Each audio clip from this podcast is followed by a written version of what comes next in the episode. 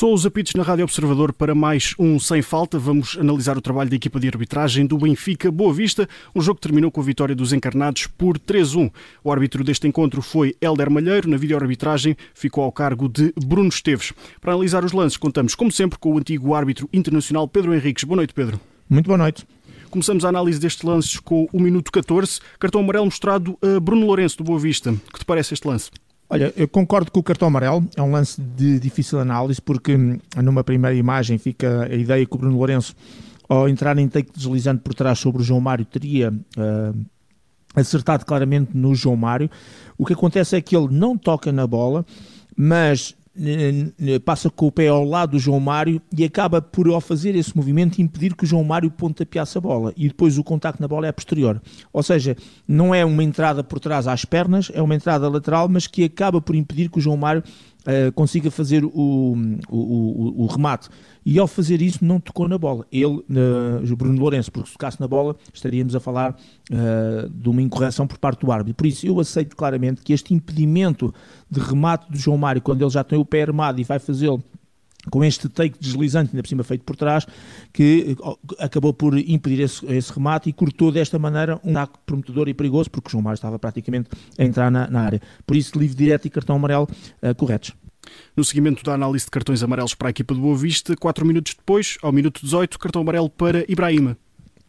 Ora, eu vou voltar a falar nesta questão que é, é um pisão na parte mesmo de baixo do calcanhar, portanto não é ao tendão daqueles, não é a meio da perna, não é mesmo ao calcanhar, é mesmo na parte de trás do calcanhar e mesmo é, é, acertando só, este só entre aspas, na, na, na parte da bota, Uh, e é feita de perto, ele está de pé, é na tentativa de jogar a bola. E estou a dizer isto porquê? Porque os pisões, e temos vindo a falar isso recorrentemente, não são todos passíveis da mesma ação disciplinar. Há pisões que por si só não têm ação disciplinar, há outros que é para amarelo e para vermelho. Eu já tive a oportunidade de explicar várias vezes que tem a ver exatamente com isso, ser de perto, ser de longe, uh, se, está, se, está, se está em pé, se, vem, se é em salto, se há malícia. Portanto, estes fatores fazem determinar exatamente a cor do cartão. Para mim, este claramente na negligência, ou seja, não tem em conta o perigo e as consequências do seu ato, porque quando entramos naquilo que é a força excessiva, ou pôr em risco a segurança e integridade física do adversário, é sobretudo, se fosse ao tendão daquilo, se fosse ao calcanhar na parte mais superior do próprio calcanhar e já fora da zona da bota, uh, uh, se fosse feito de longe, com salto, com muita impetuosidade. E por isso este lance, para mim, é só passível de cartão amarelo, que foi aquilo que foi mostrado. Portanto, decisão correta da equipa de arbitragem. Exato. Voltamos agora a falar de, de, um jogador de quem já falámos nesta edição do Sem Falta, ao minuto 33, Bruno Lourenço, entendes que devia ter sido expulso? Exatamente, expulso por segundo cartão amarelo. É um lance em que normalmente quem vê eh, é o desenrolar da jogada e a maneira como ele entrou por trás ao Chiquinho diz: Olha, isto é uma falta útil. É o que normalmente se diz. O que é que significa uma falta útil? Em termos de linguagem comum, é um jogador que não tenta jogar a bola e tenta matar ali pela raiz aquele lance, porque para a equipa respirar, eh, reposicionar-se, porque há ali uma jogada já de algum perigo, um contra-ataque, etc. Nós, em termos de arbitragem, chamamos a isto de falta tática. No fundo, é o mesmo. Portanto, é uma, o, a falta que o Bruno Lourenço fez por trás ao Chiquinho, perna direita sobre a perna esquerda, foi apenas para matar aquela jogada ali, porque o Chiquinho já ia com algum perigo na direção da área adversária e, portanto, o objetivo foi destruir a jogada sem qualquer intenção de jogar a bola. E, portanto, para mim, claramente enquadrado na falta tática, no corte no ataque com perigo ao prometedor e por isso ficou aqui o segundo cartão amarelo por mostrar um, ao jogador Bruno Lourenço. Agora temos aqui dois, minu dois minutos em que houve dois lances Exato. em que se pediu penalti para o Benfica. Começamos ao minuto 47. Havia motivo para grande penalidade uh, sobre Rafa? Não, o Ibrahim que está nas costas do Rafa, embora promova de forma muito ligeira um contacto nas costas, não é suficiente para o Rafa se desequilibrar ou cair. E depois, o Rafa, antes de chegar à, à abordagem que faz de frente para, com o guarda-redes, um, o que é que acontece? Ele, ele crava o pé direito na relva e é isso que o faz desequilibrar e cair e ir para cima do Bracali. Resumido e concluindo, nem há falta nas costas do Ibrahim, nem há falta do Bracali sobre o Rafa, porque é até o Rafa que se projeta para cima dele. E, portanto, bem decidido, sem motivo para pontapé de penalti. E ao minuto uh, 48, no, um lance sobre Gonçalo Ramos, aqui havia motivo para grande penalidade ou a interpretação é a mesma do lance anterior?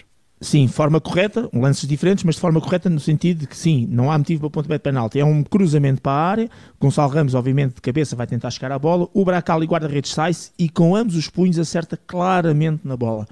E depois de acertar claramente na bola e interceptar a bola, acaba por, com os braços, promover o contacto com a cabeça do Gonçalo Ramos, que também, entretanto, saltou para ir lá buscar a bola. Portanto, uma coisa é os guarda-redes saírem-se, falharem aquilo que é o principal, que é a bola, e depois, com os pés, com as mãos, etc., muitas vezes socarem a cabeça dos adversários. Não foi o caso. Ele, Bracali, apenas tocou na bola, quando saiu com os punhos e depois o contato posterior é normal e fruto do movimento de ambos os jogadores. Por isso, mais uma boa decisão, sem motivo para pontapé de penalti. Avançamos agora até ao minuto 70, neste sem falta, para um lance em que o vídeo-árbitro foi chamado a intervir. Motivos para grande penalidade novamente sobre Rafa? Exatamente, aqui bem o, o vídeo-árbitro, o árbitro não teve essa, essa discernimento, essa capacidade de verificar, também não é um lance fácil. O Sassu tenta claramente chegar à bola, mas não só não toca na bola, com, mas, e também como o seu calcanhar direito pisa claramente o pé esquerdo um, do, do, do, Rafa. E ao pisá-lo, isso tem uma consequência, faz com que o Rafa caia no chão. Não importa se a bola já tinha saído do pé, se ele já tinha feito o passe, o que conta é se há uma infração enquadrável na Lei 12, neste caso sim, que é o pisão, e se essa infração tem uma consequência, que normalmente nós dizemos que é a intensidade. E a consequência é o jogador caiu, ou não conseguiu chegar à bola, não conseguiu rematar, ou perdeu o posse de bola, o que é que seja. E neste caso aqui a consequência foi fazer com que o Rafa tenha caído por ação daquele pisão. O VAR fez a intervenção, achou que era penalti, chamou o árbitro, porque aí está no protocolo, o árbitro tem que ir sempre ao monitor nestes casos de interpretação, verificou mesmo que o VAR verificou, que nós também verificámos, e muito bem, assinalou o pontapé de penalti. Ao minuto 73, João Mário vê cartão amarelo. Bem, na tua opinião? é na sequência do pontapé de penalti, o João Mário ao tentar chegar à bola nas recargas acabou por pontapear um adversário e o árbitro considerou que houve ali alguma negligência, um, algum excesso na maneira como tentou abordar. É um facto que ele tenta só chegar à bola, mas com pontapé adversário aceita este cartão amarelo. E ao minuto 77, cartão amarelo também mostrado a Kenji Gorré? Sim, porque no pontapé de canto o árbitro entendeu, e eu também entendo que sim, que demorou muito tempo para executar o pontapé de canto e, e o árbitro, por esta perda de tempo, mostrou-lhe o cartão amarelo. Ao minuto 77 também, Gilberto fez ou não fez penalti? Não, é um remate feito. O Gilberto, na perspectiva de, de, se proteger, encolhe o seu braço direito, que está claramente dobrado e junto ao corpo. Se na bola não batesse no braço, bateria no corpo. Portanto, não há ganho de volumetria fora do plano do corpo e, por isso, boa decisão, sem motivo para pontapé de penalti. E terminamos a análise dos lances com o lance ao minuto 88, cartão amarelo mostrado a Onyemachi é porque o árbitro assinou uma falta sobre o António Silva e o jogador não, não, não, aceitou essa decisão e protestou muito veemente por palavras e sobretudo por gestos e portanto o cartão amarelo insere-se nesses protestos por gestos. Terminada a análise dos lances, o sem falta não pode terminar sem a tua nota uh, para a equipa de arbitragem liderada por Helder Malheiro.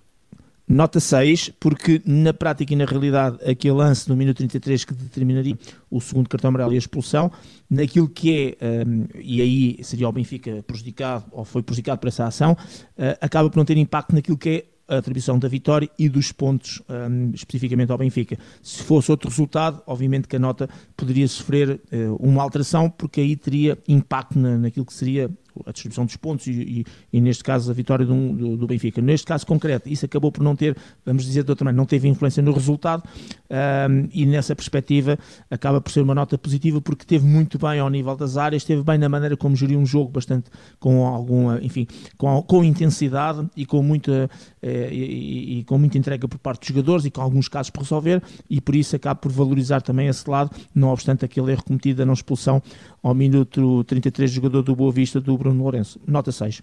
Nota 6 para a equipa de arbitragem liderada por Helder Malheiro neste encontro entre o Benfica e o Boa Vista. Resta-me agradecer-te, Pedro, pela tua análise uh, neste Sem Falta. Muito obrigado, Pedro. Obrigado, até amanhã.